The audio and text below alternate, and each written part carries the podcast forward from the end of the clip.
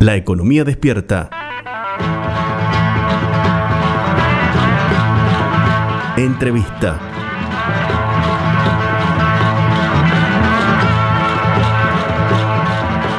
Estamos en comunicación telefónica con Matías Ragnerman, el economista jefe de la consultora Ecolatina. Matías, eh, Javier Vicens y Laureano Martínez te saludan. Muchas gracias por atendernos. Javier, Laureano, buenos días. ¿Cómo andan? ¿Todo bien? Bien, muy bien. Siempre es un gusto hablar contigo y por supuesto tener la opinión tuya y que representa la opinión de Colatina, tan prestigiosa consultora en lo económico. Eh, y en este momento, más que nada, después de conocerse el índice de precios al consumidor de INDEC esta semana, donde mostró una desaceleración de, de los valores, pero sigue siendo alta la inflación, por encima del 3%. ¿Qué opiniones tienen ustedes al respecto? Sí, la inflación arrancó muy mal el año. La verdad es que es la gran cuenta pendiente. La economía, la actividad empezó a, recuperarse, pero la, inflación, la nominalidad sigue muy muy alta.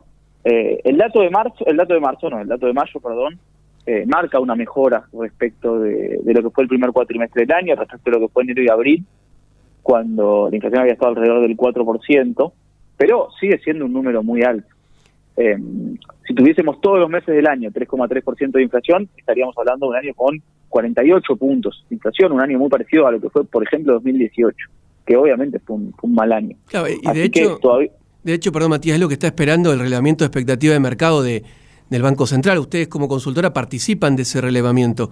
Eh, ¿qué, están esperando ustedes?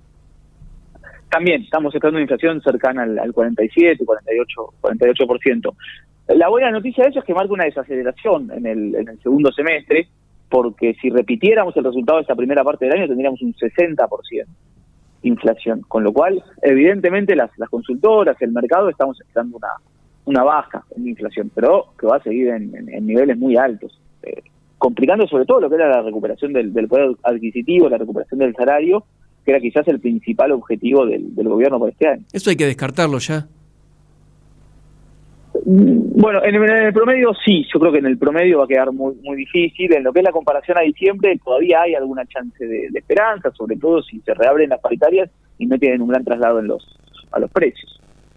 Ahora te, te, pregunto, a, ver cuál es eh, tu opinión eh, respecto a lo esperado. El gobierno esperaba 29%, de hecho nominalmente es lo que ponía en el presupuesto.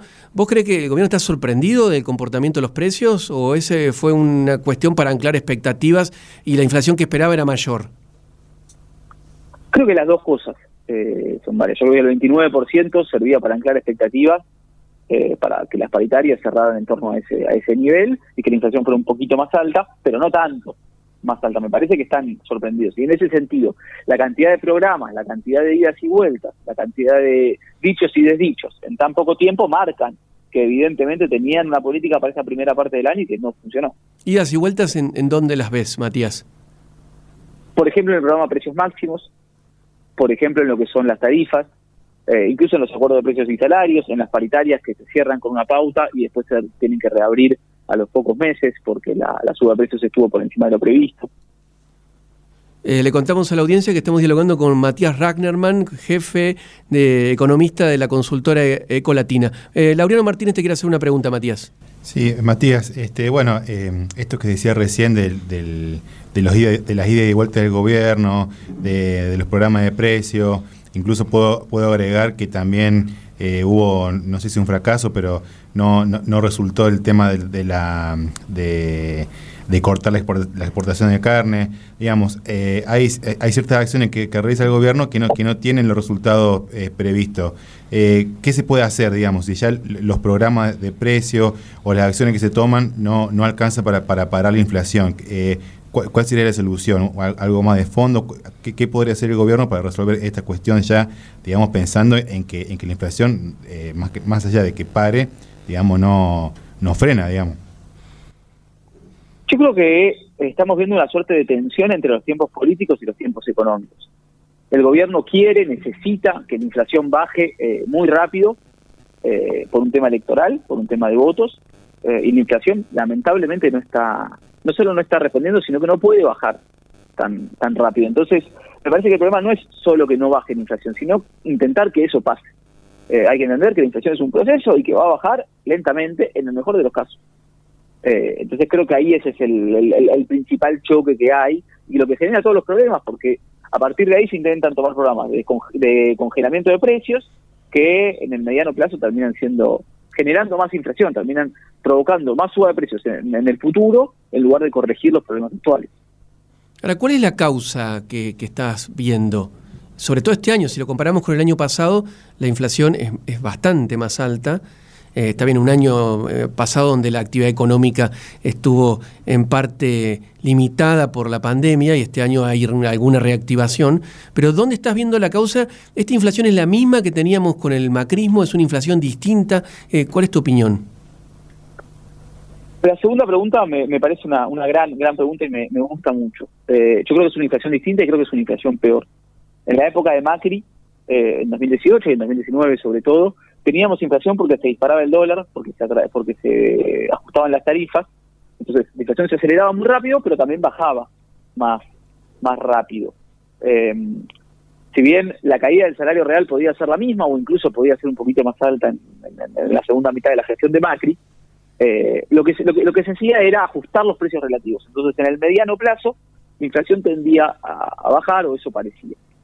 En cambio, hoy en día, mientras que tenemos inflación, se van atrasando esos precios relativos. El dólar oficial está planchado, eh, las tarifas están congeladas, incluso los salarios crecen por debajo del nivel de precios, con lo cual estamos acumulando más inflación futura. En lugar de relajar las perspectivas de mediano plazo, las estamos complicando más. Entonces, es una inflación distinta y de vuelta, es una inflación peor. Y respecto de las causas, yo creo que hoy en día hay muchos motores pequeños, por decirlo de alguna manera.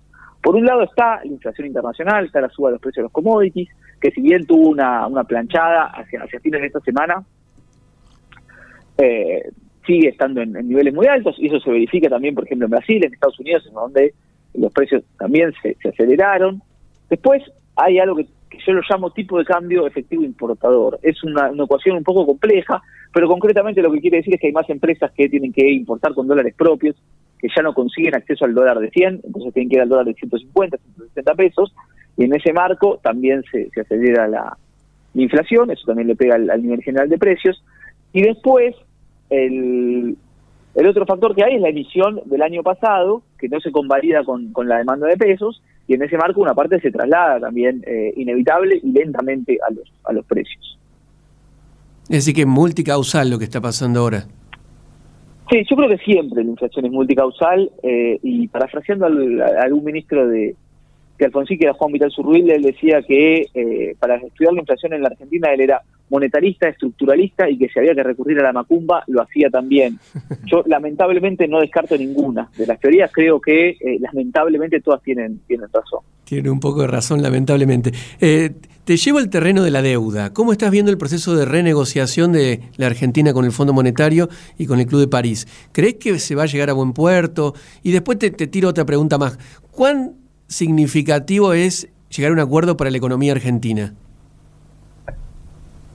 Em, yo creo que hay como dos gobiernos, ¿no? Como si, si hubiera dos, dos, partes del, gobierno. Lo bueno, por decirlo de alguna manera, es que hay una parte que es la que negocia, que parece más, más racional y más ajustada a la, a la, experiencia internacional, a lo que hicieron el resto de los países del mundo, que es Guzmán juntándose con Cristalina Georgieva, Alberto Fernández juntándose con, con Macron, Guzmán mandándole una carta al, Club de París y mostrando las intenciones de, de pago. Entonces, esa es una parte del gobierno que a mí me da esperanza eh, más el ministro de Economía que el presidente por ahí, pero, pero es una parte del gobierno que me da una, un nativo de esperanza. Y después están las cartas de los senadores, están las cartas del Instituto Patria, están las cartas incluso de los referentes no de esos sectores más ligados quizás a la cultura, que pareciera que bueno que no quieren un arreglo con el FMI, que piden que haya plata para otras otras cosas. Yo creo que cuando uno le pregunta a Cristina Georgieva quién es Parrilli, no tiene idea. Entonces quiero creer, eh, tiendo a pensar que la Argentina va a ir a un acuerdo con el FMI, que quizás sea después de las elecciones por un tema político, pero que acuerdo vamos a terminar eh, teniendo, porque la verdad es que si no hay acuerdo es eh, una situación impensada. Ningún país hasta hoy le, le defaultió al FMI. Sí le reestructuró la deuda, sí fue primero un programa stand-by, como es el que tomó Macri, después a unas facilidades extendidas. Incluso hay muchos, como la Argentina, que reincidieron en, en los stand-by pero ninguno le dijo al FMI, te debo plata y no te la voy a pagar, que es lo que pareciera reclamar a veces una porción del, del frente de todos. Eso sería algo inédito y nos cerraría las puertas eh, no solo de los mercados, sino también de los países, porque una cosa es pelearse con el sector privado de Estados Unidos, pelearse con el sector privado de Europa continental, que es lo que se hizo el año pasado, que está mal, tiene sus consecuencias, pero pero bueno, digo, son, son limitadas, no llegan a niveles geopolíticos. Otra cosa es pelearse directamente con Estados Unidos, pelearse directamente con Alemania, Francia o Japón. Sería algo inédito. Ahora, para el comerciante que nos está escuchando, eh, la, familia que nos está escuchando, el, hombre y la mujer de, de, a pie de la calle, ¿cuáles serían las consecuencias negativas de no llegar a un acuerdo con el Fondo Monetario? El dólar, el dólar. Si no hay un acuerdo con el Fondo Monetario, lo primero que va a saltar va a ser el dólar paralelo. Eh, y la corrida del año pasado eh, va a ser va, a haber parecido un, recuerdo sano de la infancia. Eh, si no hay un acuerdo con el con el FMI, se va a disparar primero el dólar paralelo y después posiblemente el dólar oficial, e incluso es probable que también se, endurezca el yen. esos son los la, variable que hay que tener en cuenta, con su impacto obviamente sobre la inflación y los salarios. Pero pero si uno piensa que el gobierno no va a acordar con el FMI, no es lo que yo creo, pero si alguien lo, lo piensa, lo que tiene que hacer es ir a comprar dólares. Y más allá de la tensión esta que, que vos destacás en el frente de todo, eh, ¿cómo ves, digamos, la negociación? ¿Crees que, o sea, que va a llegar a buen puerto o, o, pensás que realmente puede, puede llegar a, a ver, esta tensión puede llegar a perjudicar la negociación? Yo quiero creer que va, va a llegar a buen puerto. Eh, un no arreglo, como pasaba con la deuda con los acreedores privados, eh, es la peor salida para los dos es la peor solución. no le conviene a la Argentina y no le conviene al fondo. Con lo cual, quiero creer y tiendo a pensar que efectivamente vamos a ir a un, a un acuerdo. Eh, pero bueno, todavía, todavía falta. Obviamente que eso no está, garantizado. Una última pregunta, Matías. Eh, respecto a, las tensiones que tiene el Frente de Todos, eh, aflora siempre una discusión en torno al gasto público y hay un sector de, esta alianza de gobierno que le demanda a Martín Guzmán políticas más activas de lo fiscal. ¿Vos crees que es factible, es posible, es necesario tener una política, por ejemplo, una política de ingreso más agresiva? Eh, se está hablando de un bono para las jubilaciones para que recompongan el poder adquisitivo. ¿Hay margen en lo fiscal para este tipo de políticas expansivas? La sociedad acumula tres años de recesión y tres años de deterioro de absolutamente todos los indicadores sociales. Pobreza, indigencia, desigualdad, salarios, eh, asignación universal por hijo, todos vienen perdiendo. Con lo cual, evidentemente, algún tipo de asistencia fiscal y, asistencia del Estado a las familias hay que dar, o también a las empresas. Ahora bien, el gran problema es que si el Estado se sobrepasa con esa asistencia, como por ejemplo hizo el año pasado, en el medio de la pandemia obviamente, pero como hizo el año pasado, lo más probable es que haya una nueva corrida cambiaria. Entonces, y, el resultado de una evaluación sería peor que el de un ajuste fiscal. Entonces, creo que hay que sopesar las dos variables, que es un poco lo que me parece que se está haciendo desde el Palacio de Hacienda, y dar la máxima ayuda fiscal posible sin generar tensiones eh, cambiarias. Me parece que hay que tener bien claro ese norte, si no, se va a hacer muy complicado. Gracias, Matías. Como siempre, muy claro. Por favor, muchas gracias a ustedes y bueno, que tengan buen sábado y esperemos que baje, baje la inflación y los casos de COVID. Esperemos, esperemos que así sea. Un abrazo. Un abrazo grande. Pasó Matías Ragnerman, economista jefe de la consultora Ecolatina.